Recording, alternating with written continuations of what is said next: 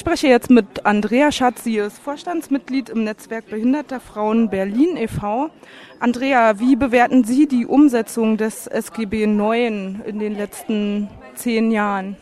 Ja, die Umsetzung des SGB IX in den letzten zehn Jahren ist ein äh, sehr vielschichtiges Thema. Äh, grundsätzlich ist dazu zu sagen, dass das SGB IX an sich ein sehr, sehr gutes Gesetz ist, ähm, was schon in Ansätzen die Menschenrechtsperspektive beinhaltet, die ja auch mit der UN-Behindertenrechtskonvention jetzt seit zwei Jahren vorgeschrieben ist. Das SGB IX ist zum Beispiel eines der ersten Gesetze, die eine Geschlechterperspektive eröffnet hat, in dem festgelegt wird, dass die Lebenssituation von Frauen berücksichtigt werden muss bei Rehabilitation und Teilhabe in der Gesellschaft. Und es ist äh, festgelegt, dass es ein Wunsch- und Wahlrecht für behinderte Menschen gibt bei der Inanspruchnahme von Sozialrechtsleistungen und Teilhabeleistungen. Allerdings ist das, das ist heute in der Tagung auch sehr deutlich geworden und von vielen Referentinnen und auch Teilnehmerinnen so geschildert worden. Das Gesetz wohl schlechthin in der Bundesrepublik, wo am meisten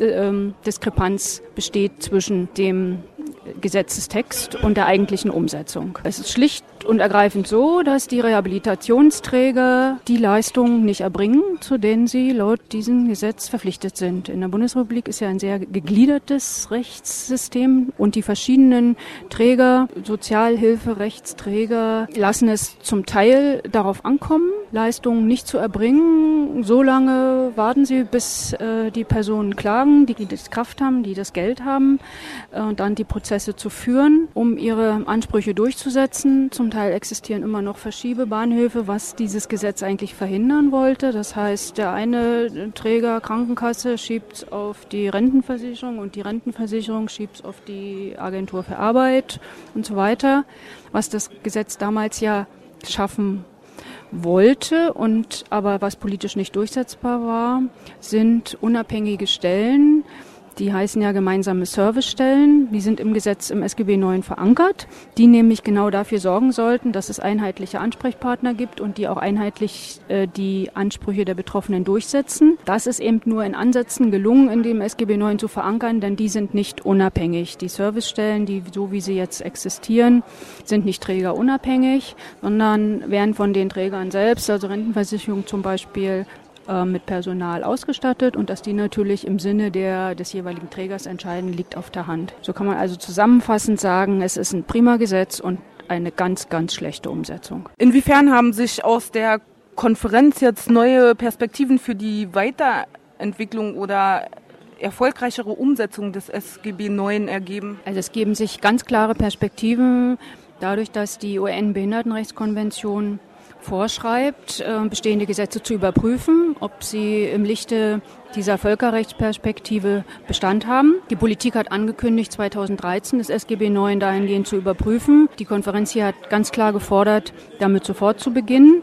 Es besteht kein Grund, damit zu warten länger. Ein ganz konkreter Handlungsvorschlag liegt vor durch das Forum behinderter Juristinnen und Juristen, die einen Gesetzentwurf für ein Leistungsgesetz vorgelegt haben die nämlich die Leistungen von dem Kostenvorbehalt trennt. Teilhabe an der Gesellschaft ist ein Menschenrecht und das darf nicht unter Kostenvorbehalt stehen. Es wurde eben auch ein Vergleich gezogen zum Wahlrecht. Die Ausübung des Wahlrechts wird durch niemanden in Frage gestellt, obwohl es sehr viel Geld kostet.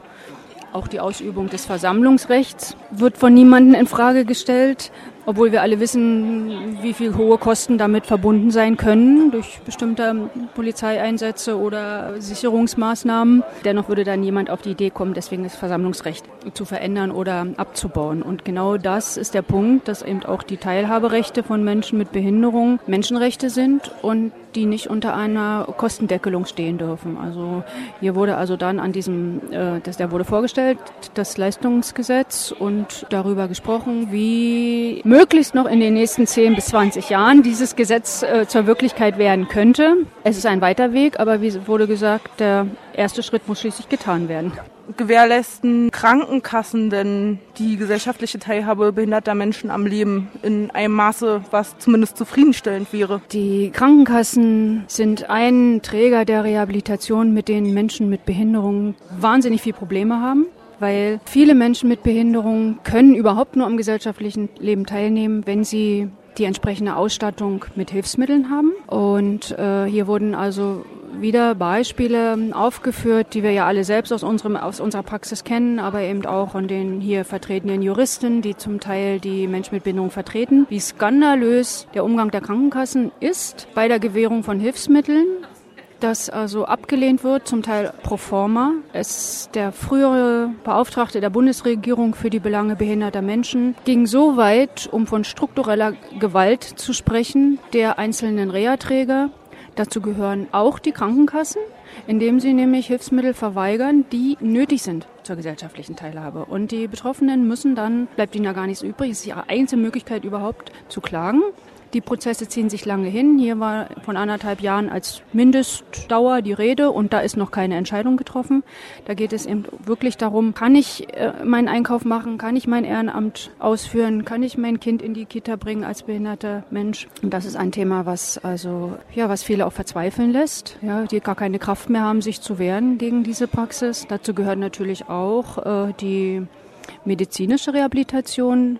Sehr, sehr viele behinderte Menschen bekommen keine stationäre Rehabilitationsmaßnahmen, also Kuren zum Beispiel, weil das immer an das Kriterium der Erwerbstätigkeit geknüpft ist. Da ist ja dann der Rententräger zuständig. Wenn man aber nicht mehr keiner Erwerbstätigkeit nachgehen kann, aufgrund der Behinderung sind ja dann die Krankenkassen zuständig. Die handhaben das sehr rigide und als Mensch mit Behinderung hat man da keine Möglichkeit, sich dagegen zu wehren. Sozialrecht ist Einzelfallrecht. Selbst wenn ein ähnlicher Fall war, kann man nicht, sich nicht darauf berufen und sagen, Frau X oder Herr Y hat aber doch dieses Hilfsmittel oder diese Reha-Maßnahme bekommen. Wir müssen das alles selbst durchkämpfen, jeden Einzelfall. Und die Krankenkassen, das ist ähm, ein sehr unerfreuliches Thema.